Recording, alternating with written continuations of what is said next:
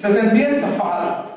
Tenía 30 años, era soltera y en la mayoría de las áreas de su vida se sentía satisfecha, excepto en una.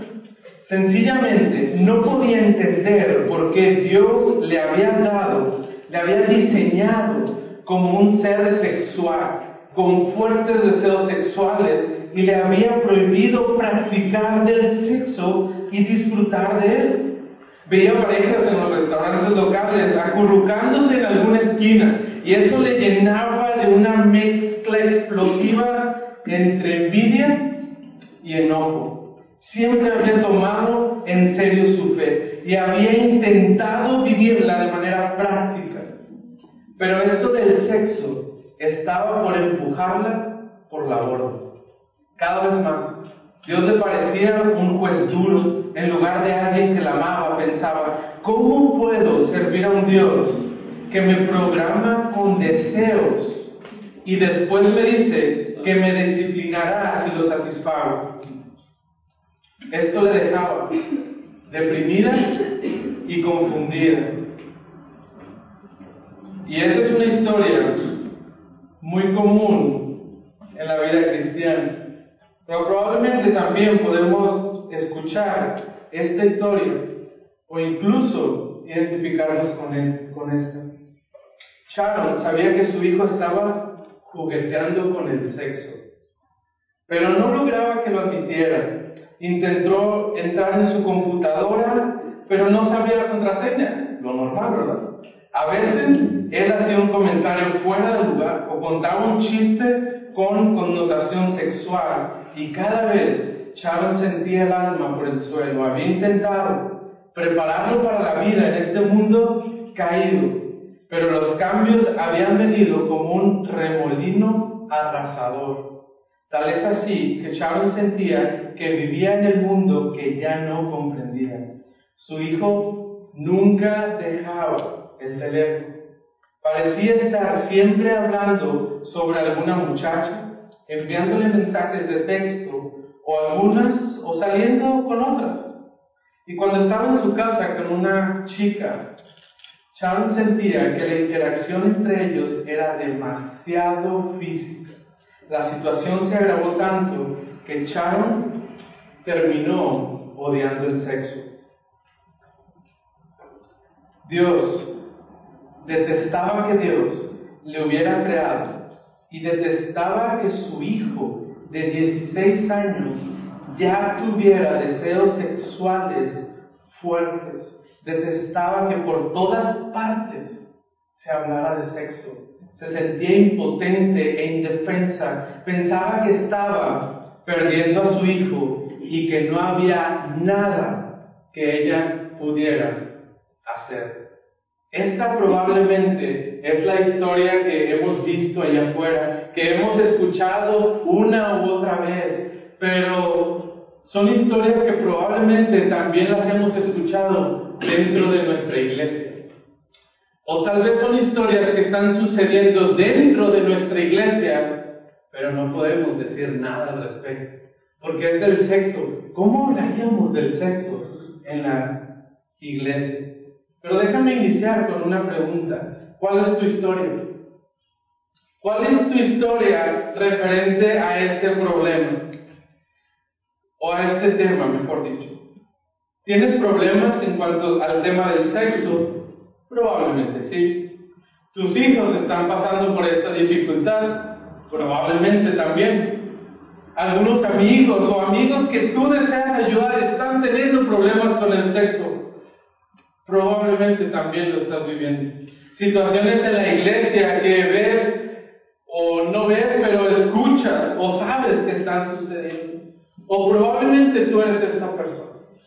Eres esta persona que estás derrotada y sin esperanza. Y me temo que este punto es la mayoría de nuestras historias. La mayoría de los que estamos aquí probablemente hemos pasado o estamos pasando por esta situación en la cual tú te sientes derrotado y necesitamos una esperanza porque ya no hay. Sentimos como la historia que ella no encuentra una salida. no haya cómo es eh, que va a estar ayudando a su hijo, cómo le va a ayudar a salir completamente de este problema. Necesitamos recordar esta gran verdad en nuestras vidas. Necesitamos ser bien conscientes como cristianos, hablando del sexo, de esto. Vivimos en un mundo profundamente quebrantado, que sencillamente no funciona como Dios quiere. Hermano, el mundo es un mugrero. Nada funciona como Dios ha establecido que debería de funcionar. Y déjame decirte una verdad que probablemente nunca habías escuchado de esto. El sexo también está quebrantado. Y ha salido del diseño que Dios tenía preparado para, para el mundo acerca de este tema. Romanos capítulo 8. Por favor, le invito que, que abra su. Romanos capítulo 8. Y, y voy a leer un pasaje un poquito extendido, pero es necesario que, leamos estos, estos versículos en Romanos eh, capítulo 8. Romanos capítulo 8.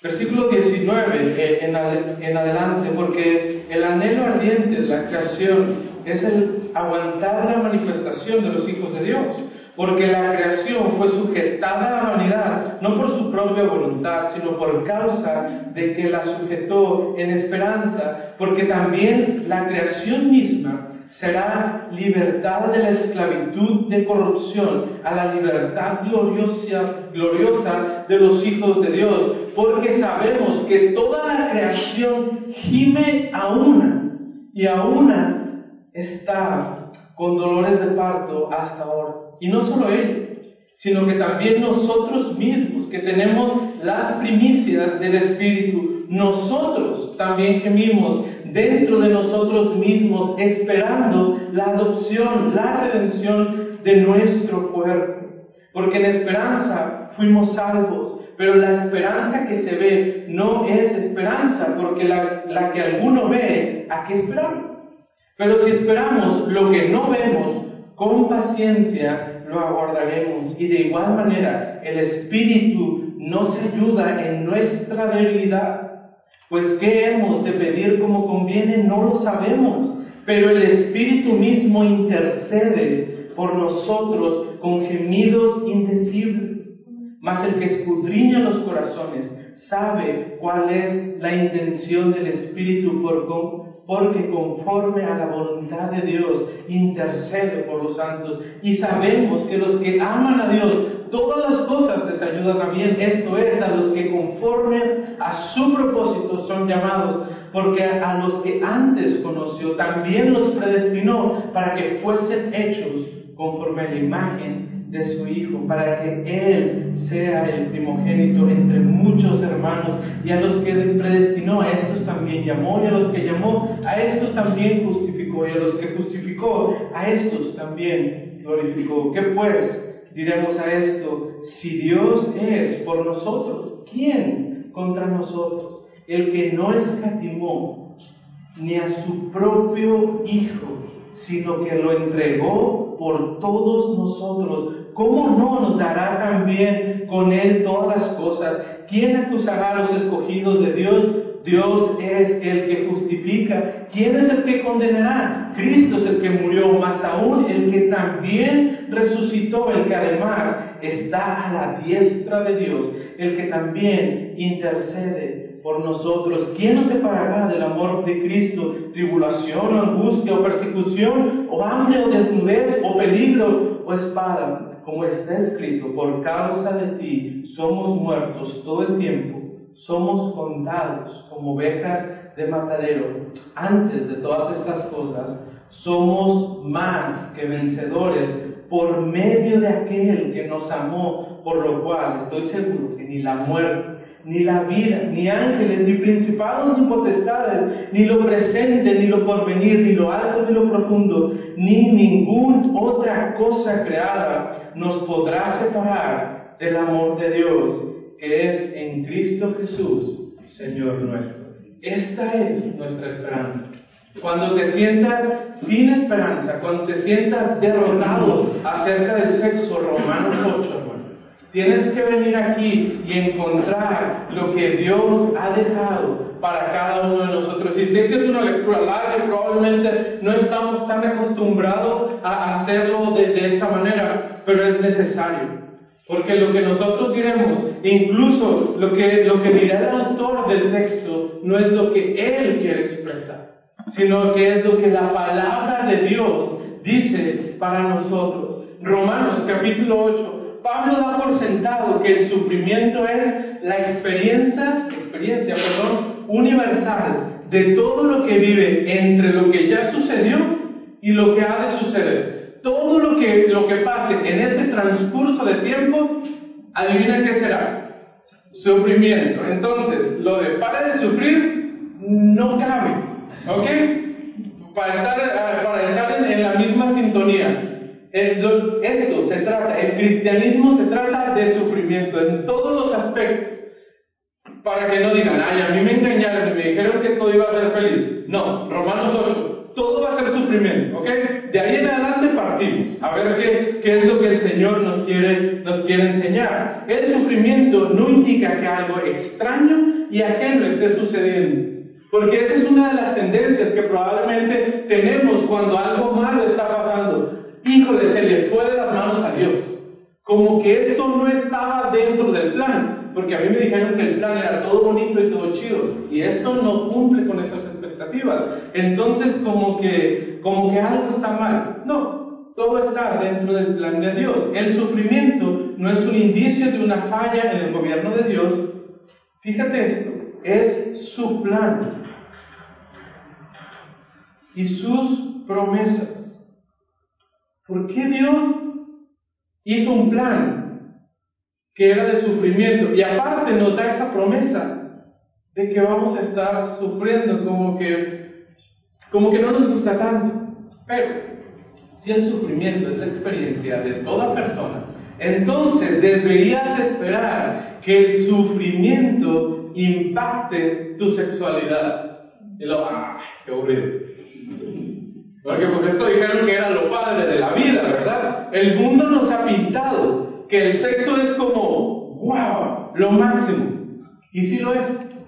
Pero acuérdate que estás sufriendo por las consecuencias del pecado también. Y el mundo ha deteriorado toda la imagen acerca del sexo. Pero aún Romanos nos decía que los que estamos dentro del grupo de los hijos de Dios también llevaremos este sufrimiento. Y entonces el sexo también se verá afectado por esta situación. ¿Por qué? Porque el sexo como nosotros lo conocemos, no funciona de la manera que Dios lo diseñó. Ese es el problema. Que todos lo sacamos del diseño de Dios y pensamos que nosotros tenemos el diseño, diseño correcto acerca de esto. Hermano, déjame decirte algo. El sexo está distorsionado. Todo está distorsionado, incluso el sexo. La distorsión de esto. El mundo ha redefinido el uso del sexo.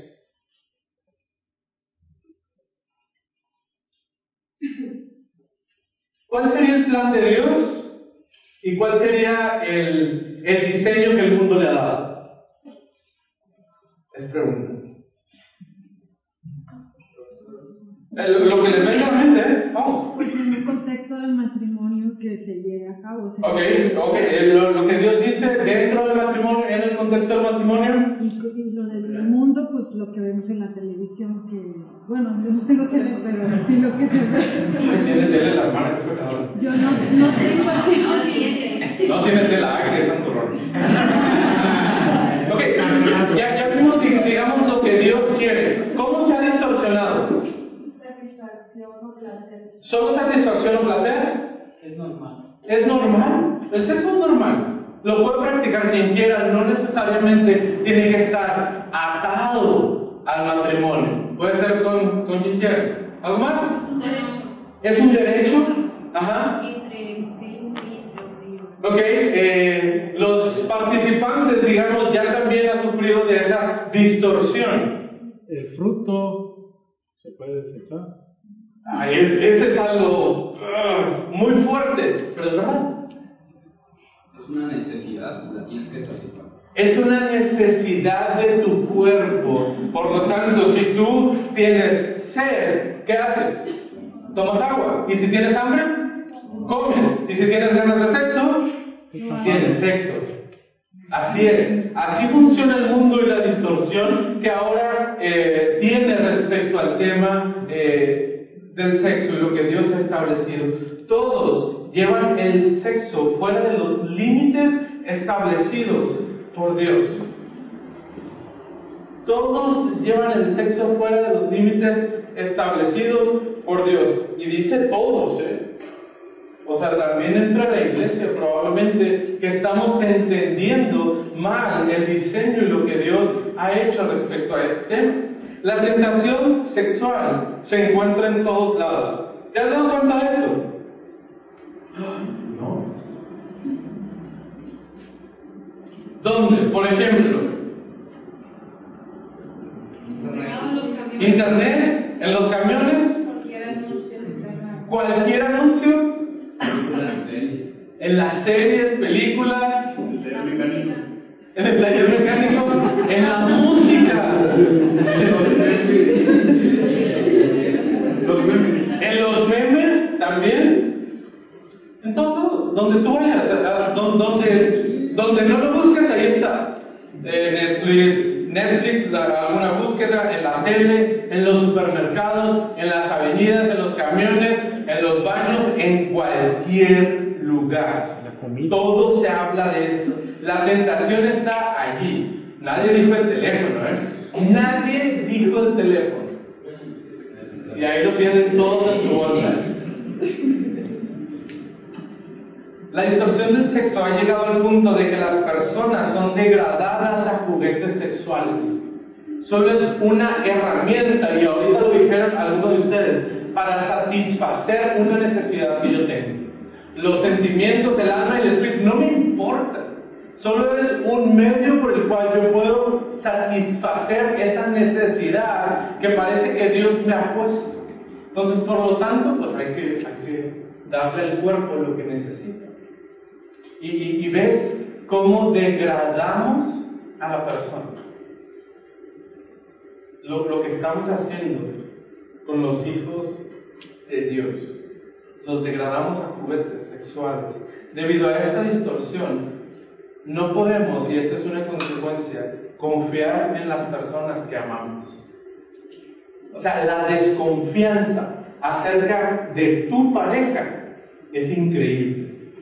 Es increíble. ¿Por qué? Por la distorsión del sexo. Y es que, hermano, este no es un problema, porque aquí vimos que la tentación sexual se encuentra en todos lados.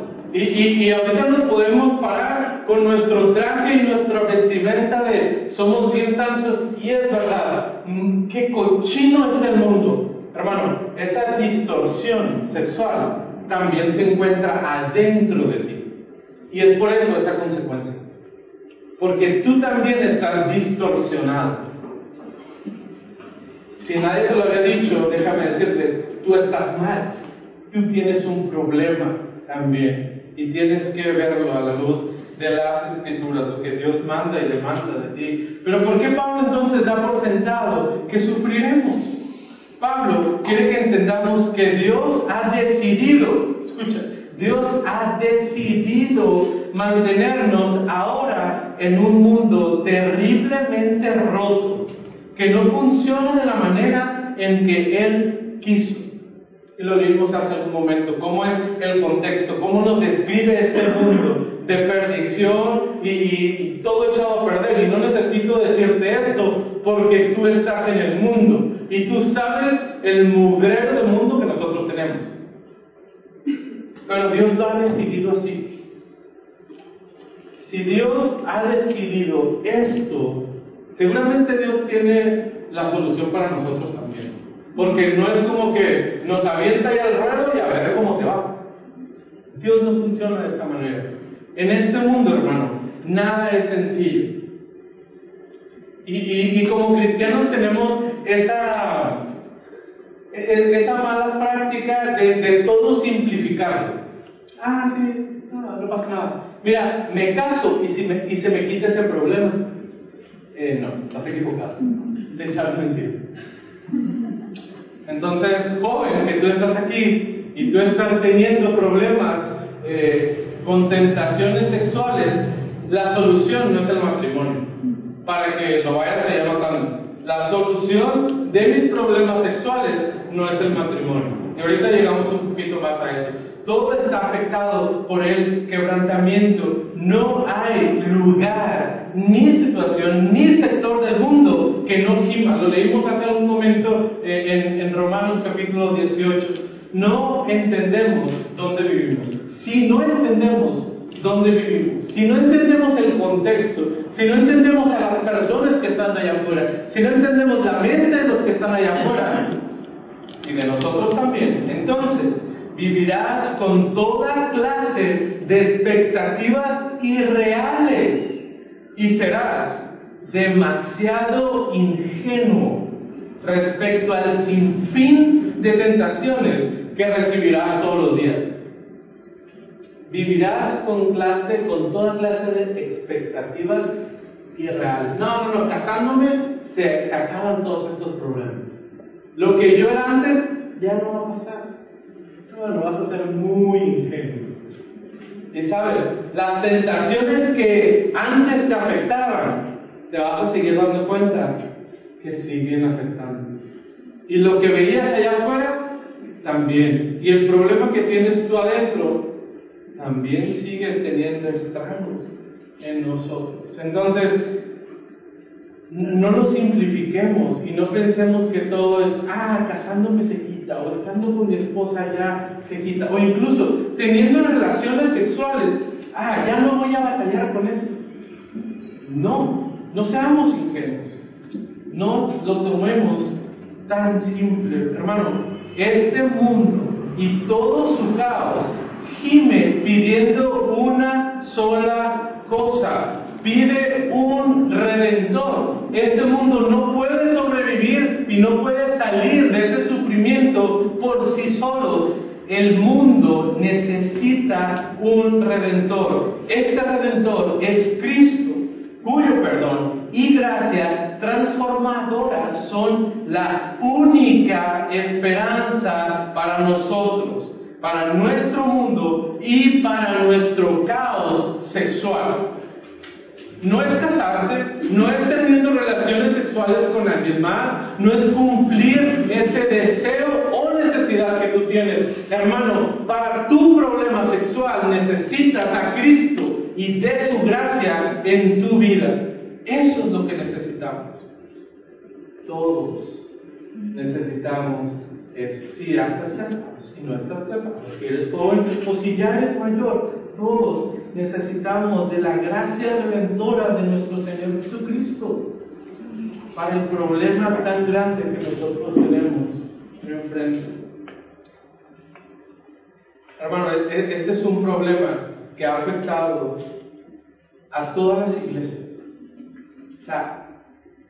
La distorsión está tan, tan dentro de nosotros, de nuestras iglesias, que pensamos que esto no aplica, que Cristo y su gracia y su perdón no aplican en el contexto sexual. Y es por eso que existe tanto problema dentro de las iglesias, hablando acerca de- del sexo. ¿Qué es este caos, este caos sexual que existe? Nuestro compromiso con la pureza de corazón y de manos tiende a debilitarse frente a la tentación. Porque eso somos los cristianos, ¿no? Es como, no, yo soy fuerte. O sea, ya, de volada lo, lo- lo voy a solucionar. Oré en la mañana por, por este problema que yo tengo. Entonces, no pasa nada si yo veo la, la serie donde sale sexo. Pues no pasa nada porque yo ya oré y le dije al Señor que yo ya no voy a tener eh, e- ese tipo de luchas. ¿Recuerdas la, la, la diapositiva pasada, pasada? No seas ingenuo. No, o sea, no eres lo suficientemente fuerte, porque el problema no solamente está afuera, sino que también está dentro. Digamos, te están atacando por ambos flancos. Por los dos lados te están atacando. Entonces ten cuidado, porque tus manos, tu voluntad, que es bien fuerte, se va a ver debilitada. Tarde o temprano se va a ver debilitada acerca de esto. No hace falta demasiado para que nuestros ojos y nuestros deseos pierdan el rumbo. Ricky, ¿puedes cerrar la ventana, por favor? Gracias. No hace falta demasiado para que nuestros ojos y nuestros deseos pierdan el rumbo. Y por favor, no vayan a sentir ni con sus cabezas ni nada, pero seguramente usted se ha dado cuenta de esto. Que usted no es lo suficientemente débil, que usted no necesita mirar mucho para poder caer en este tipo de tentaciones. Usted necesita poquito y ya dobló las manos. Y ya vale, ya se acabó. Entonces, eso es lo, lo, único que demuestra es que el problema también está muy dentro de nosotros. El sexo nos predica a todos que necesitamos gracia profunda y desesperadamente. Usted necesita algo. Y en nuestra ingenuidad nosotros pensamos, híjole, tengo este deseo tan grande. ¿Cuál es mi solución? Pues sexo. Así. O sea, tengo esta necesidad, este deseo tan grande. ¿Qué puedo hacer para satisfacerlo? Sexo. Pues darle lo que necesita, lo que mi cuerpo necesita. Como si me pide agua, doy agua. Pues si tengo este problema, lo soluciono. Pero lo que la palabra de Dios nos dice es que no necesitamos el sexo para solucionar nuestro problema.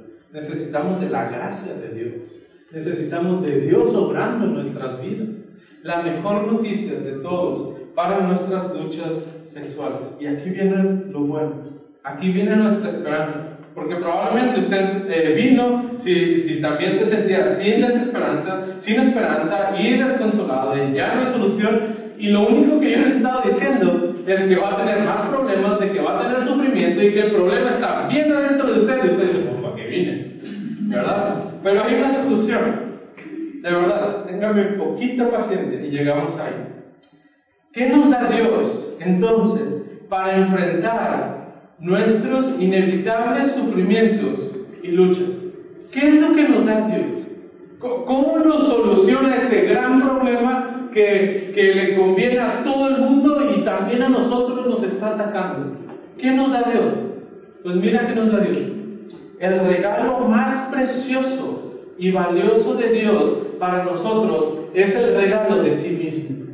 ¿Cómo Dios va a solucionar todo esto? Él se entregó por ti. Él lo dio todo, lo más valioso, lo dio por ti, para solucionar tu problema.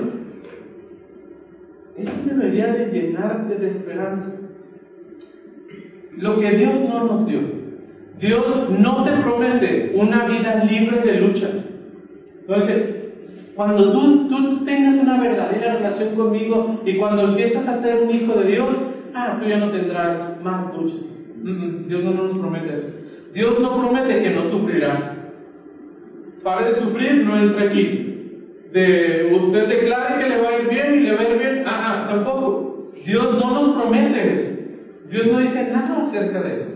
Dios no nos promete una vida sexual libre de disposición o tentaciones. Porque hermano, es, si tú tienes este problema, Dios no te dice, ah, voy a quitar a todas las mujeres o voy a quitar a todos los hombres que sean tu tentación. No, te los vas a encontrar a la vuelta de la esquina. Dios no te va a librar, sino que al contrario, tú vas a encontrar tanta disposición en todos lados. Y vas a encontrar disposición para suplir eso y vas a, a encontrar tentaciones por todos, por todos lados. Hermano, lo que Dios sí nos promete es su gracia. Eso sí te lo promete. Dios nos dice, va a haber tentación, va a haber sufrimiento y va a haber gracia. No gracia para pecar, gracia para librarte de eso. No malentendamos la gracia de Dios. Romanos 8, 31, ahí mismo lo que estábamos leyendo. ¿Qué pues diremos a eso? Si Dios es por nosotros, ¿quién contra nosotros? En esa lucha sexual no es que tú la vas a librar, no es que tú vas a ir al frente a, a encontrar las luchas, no, es Dios. Cuando nos sometemos a su gracia y a su voluntad, es entonces que Dios lucha esas batallas que a usted y a mí nos corresponden. ¿Quién contra nosotros? ¿Qué tentación sexual contra ti? Cuando estás con Dios, cuando estás en Dios. Esa es la promesa que Dios nos da acerca, de eso. Dios está de nuestra parte. Dios está de nuestra parte. Y hermano, cuando venga la tentación a tu vida, repite esto. Dios está de mi parte. Dios está de mi parte. Porque así es. Así es. Cuando llega la tentación de, acostarte con quien no debes de acostar, cuando llegue la tentación de hablar de temas que no debes hablar, de mensajear con quien no debes de mensajear, de ver lo que no debes de ver, hermano, acuérdate, Dios está contigo para luchar por esa tentación que se te está presentando en tu vida. Dios está de nuestra parte. Dios está de tu parte. Y Dios no te va a dejar solo.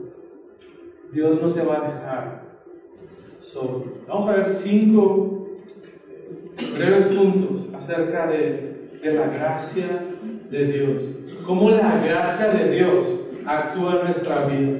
Y todos estos puntos son basados en Romanos 8. Y si quieres ahí a un ladito puedes anotar eh, los versículos en, los que está basado este principio y después puedes estudiarlo un poquito más.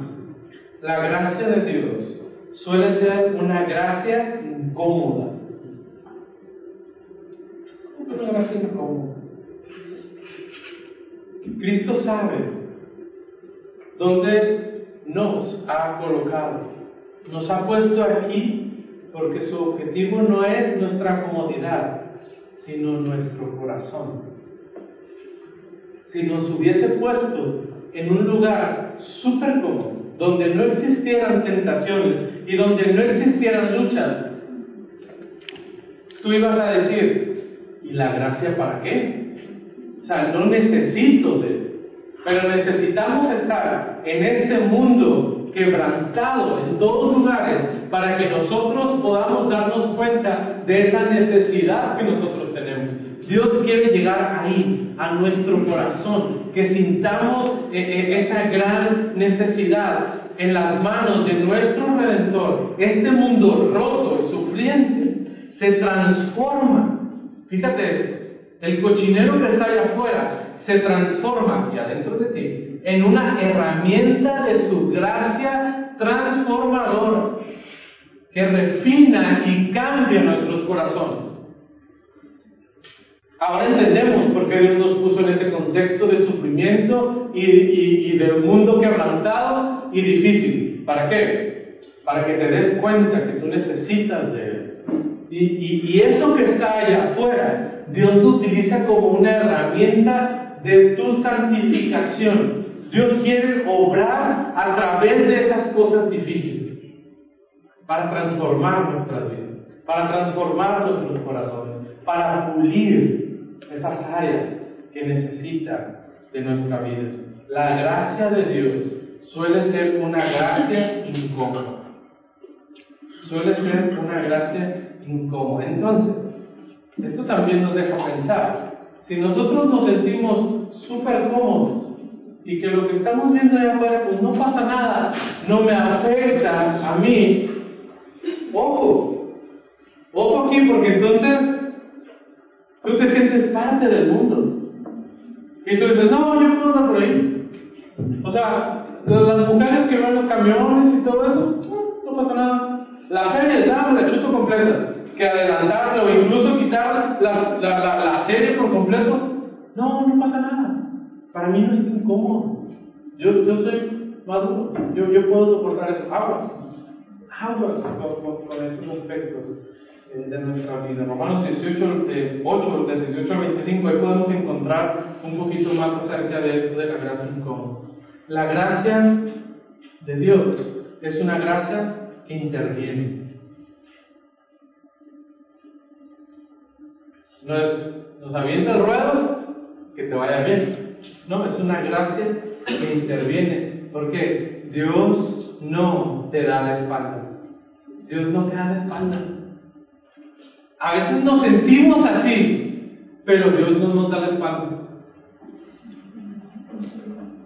Y ahorita probablemente pensando en esas dificultades que cada uno de nosotros, hablando del aspecto, aspecto sexual, enfrentamos, a veces sí nos sentimos así. Eh, Dios aquí como que no me ayuda.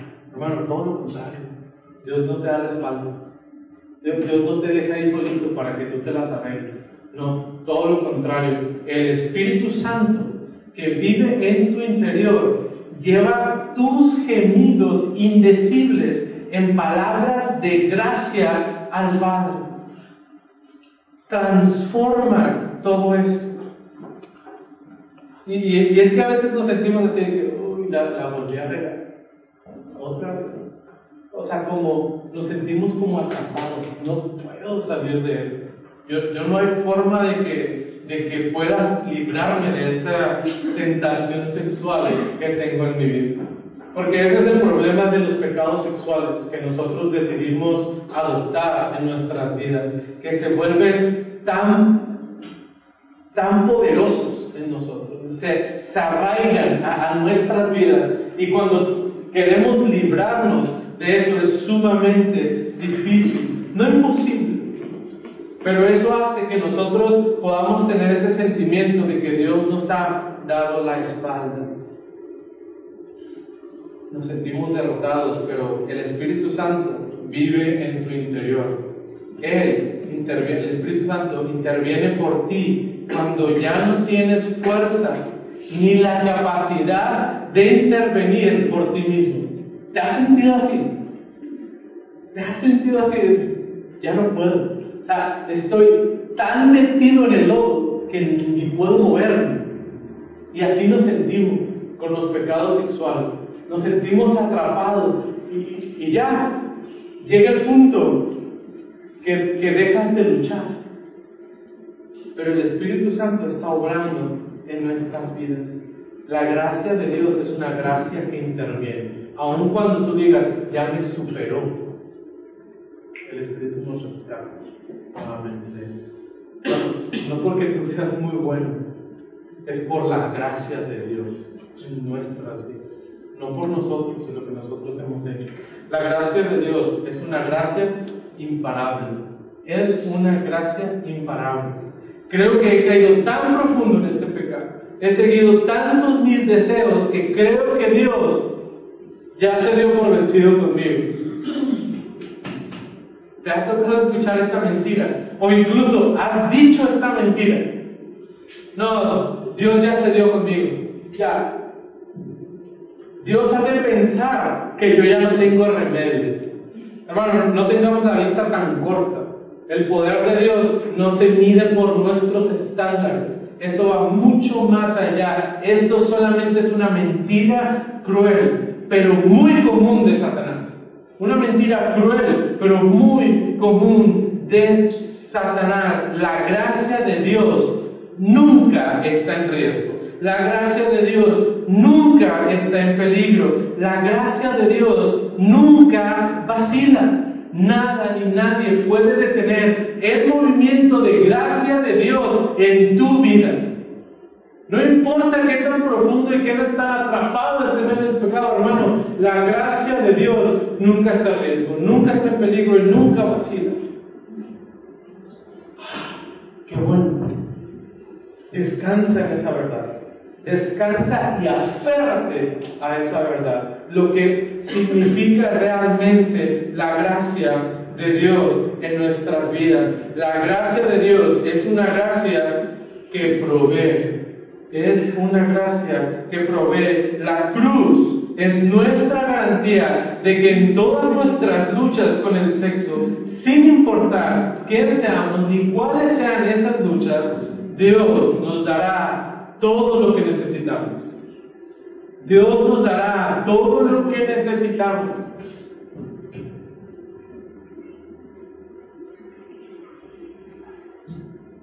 Ah, entonces me va a dar una esposa para que yo ya no pueda tener este tipo de lucha. No, no necesariamente.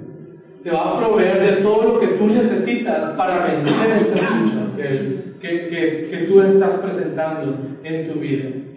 Dios nos dará todo lo que necesitamos. Dios nos dio a su Hijo. Imagínate, ¿qué, ¿qué, nos hace pensar que la gracia de Dios ya se acabó? Te dio lo más precioso para Él, te dio a su Hijo.